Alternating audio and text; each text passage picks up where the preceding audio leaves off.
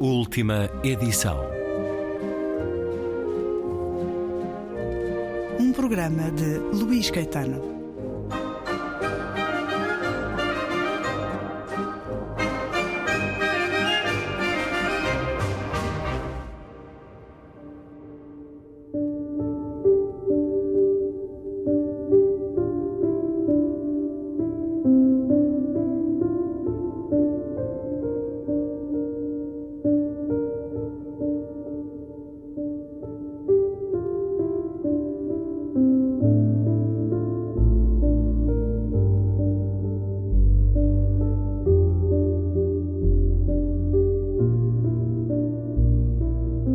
Que eu estou querendo dizer é que, mesmo que eu fale para as pessoas que sou negro, isso é pouco. Porque eu não entendo quase nada do que é ser negro, falando em termos de cultura. Se não fosse os churrascos nos domingos que a gente passa, de vez em quando, na casa dos primos do pai, nem o que é samba de verdade eu ia saber direito o que é. Eu olho para a maneira como vocês me criaram, para a criação que tu e o pai deram para mim e para o Lourenço, e não vejo quase nada de negritude, do mundo negro, quase nada da cultura negra. Falo de um modo dramático, que por ser a minha mãe a interlocutora não consigo evitar. Nós somos uma família negra. Porque tu sempre disse que a gente era negro. Tudo bem, mas onde está a nossa negritude? Nós parecemos uma família branca. Só nos relacionamos com gente branca. Teus colegas e amigos, com exceção dos Moreira e dos Arantes, são gente branca.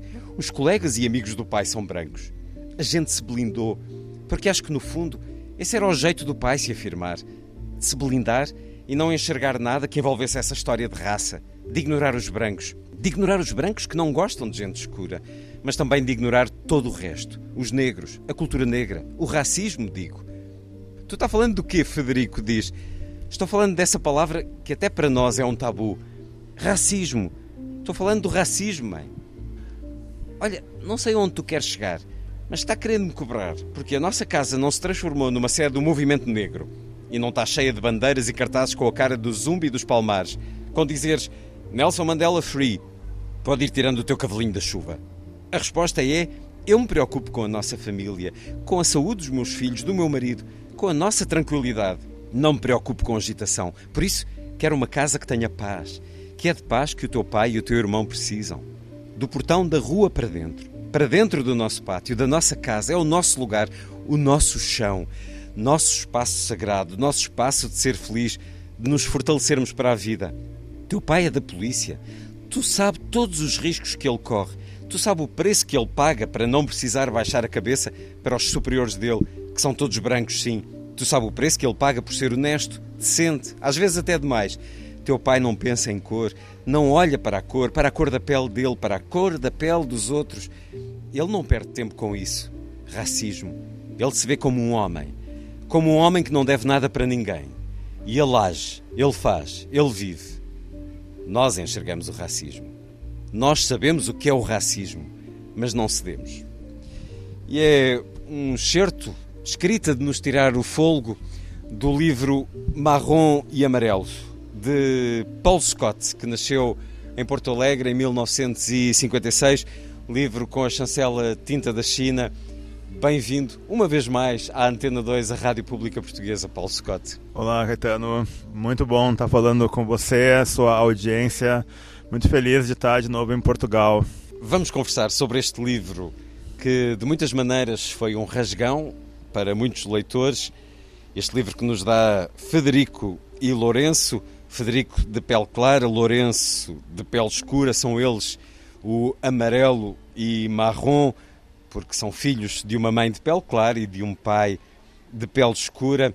Um certo que nos leva para uma conversa de intimidade, uma conversa que porventura aconteceu em muitas famílias no Brasil, porque a questão no Brasil que não se sente tanto em Portugal, que não se discute pelo menos em Portugal, nem sequer o termo é muito usado em Portugal, Paulo Scott, é do colorismo. O colorismo é uma questão brasileira? Eu acho que o colorismo, meu caro, ele faz parte de uma percepção tardia da tragédia que é o racismo brasileiro.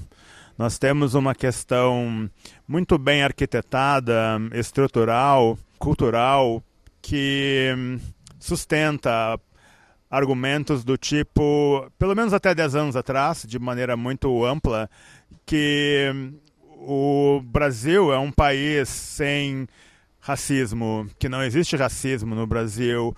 Então, esse debate do colorismo, que é uma espécie de evolução perversa da percepção do racismo, ele não é só pouco debatido em Portugal, ele é pouco debatido no Brasil. Eu entendo que essa hierarquia cromática, esse negrômetro, que é sustentado sob diversas perspectivas para julgar e definir o modo de tratamento que a pessoa, que o ser humano vai receber uh, em função da, da escuridão da sua pele.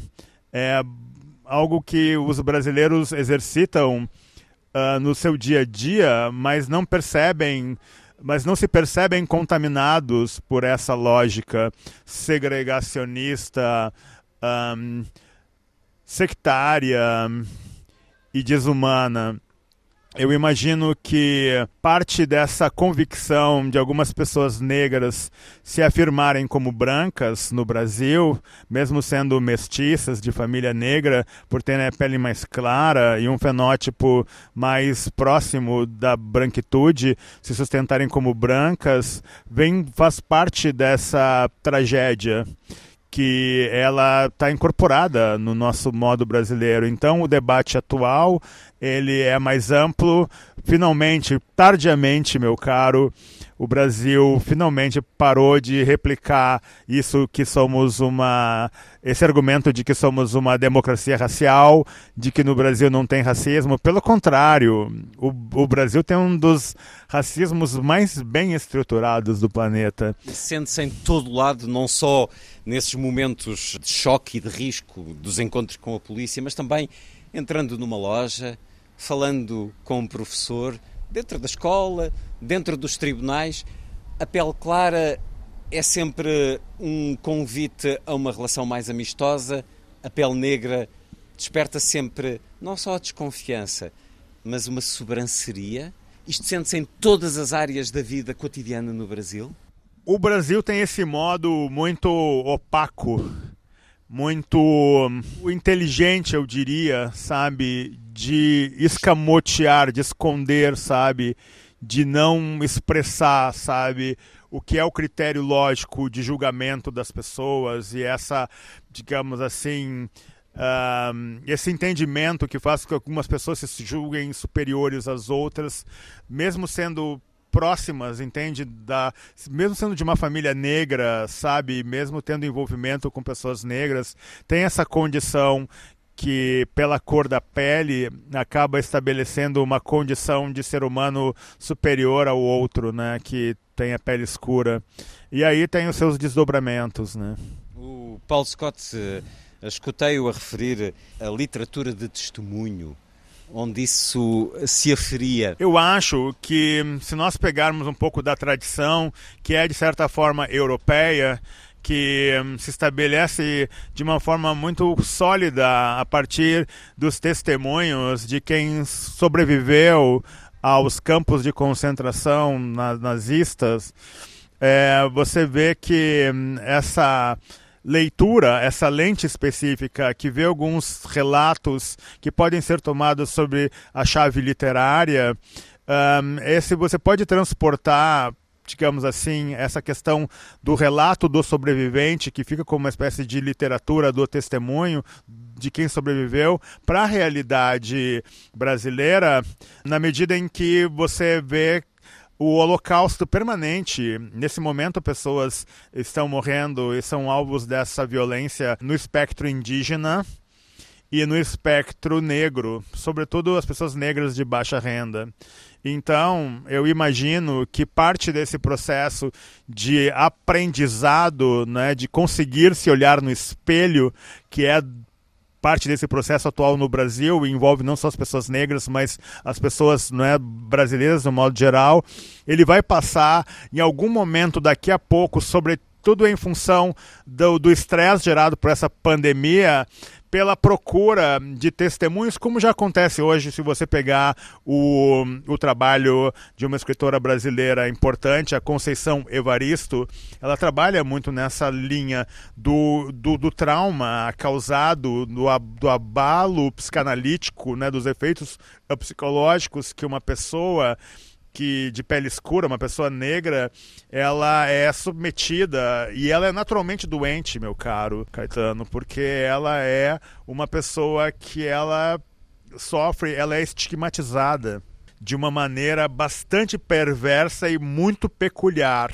Essa coisa do transporte mercantil de pessoas pretas para a América tem uma condição psicológica, social, tem um estigma, tem uma doença, tem uma patologia social que ela é inédita nesse processo, sabe, de mercantilização, uh, de exploração dos corpos. E esse estigma que cola na pessoa negra Uh, no seu transporte violentíssimo, cruel para as Américas, isso gera uma nova lente de estigmatização do ser humano. E é estranho porque isso, isso, isso é projetado na América e depois isso volta para a África né, no novo colonialismo, né, que seria esse colonialismo, digamos assim, essa modo de ler a África, né, mais do século XX, sobretudo depois da Primeira Guerra Mundial. Um colonialismo protetor e que está Exatamente, ali para ajudar é. os indígenas. Escutando, parece que 200 anos não foram quase nada. Eu... No Brasil, não, posso garantir. Está lá, está lá entranhado, de uma forma pandémica de séculos. Marrom e Amarelo, o livro de Paul Scott com a chancela tinta da China. Esta personagem de Federico, podemos relacioná-la consigo. Também o Paul Scott é um homem de pele clara, de uma família negra. Em que momento é que se descobriu negro, Paul Scott? Meu caro, eu me descobri negro na escola. E logo no, no jardim de infância, na verdade foi no primeiro ano, quando o meu irmão entrou no jardim de infância. E aí essa coisa das pessoas nos reconhecerem, porque nós estávamos sempre juntos, juntinhos ali, né, crianças, enfim. O seu irmão é pele é, escura. o meu irmão, Portanto, ele é retinto. É... Para os olhos das outras pessoas, é, isso eu, eu gravo, eu gravei muito, porque eu, eu, eu, eu, esse livro não é uma autoficção, certo? Eu criei uma história ficcional original a partir de uma verdade que eu conheço, né? Porque eu venho de uma família negra que tem uma condição financeira bastante boa, e uma hum, condição cultural que possibilita e, uma, e um domínio de linguagem mesmo, sabe? Que possibilita. Liberdade. Liberdade, que não precisa baixar a cabeça para branco. Né? Então. E, e, isso lá no sul do Brasil, que é uma região super racista, né? Como você sabe. Então isso tem um impacto. Então eu tenho essa experiência e a partir dela eu crio isso. Mas a questão comigo e com meu irmão foi um pouco isso, assim. Eu comecei a perceber o que era exatamente essa distinção de pele clara, pele escura e foi, foi na escola. Mas eu nunca tive dúvida que eu era um homem negro, um ser humano negro, porque minha mãe, vendo que tinha um filhote muito claro e o outro de pele muito escura, né? E ela disse: Nós somos uma família negra. Paul Scott, uma conversa sobre o romance marrom e amarelo. A edição de Tinta da China, uma conversa para continuar e concluir no próximo programa da última edição.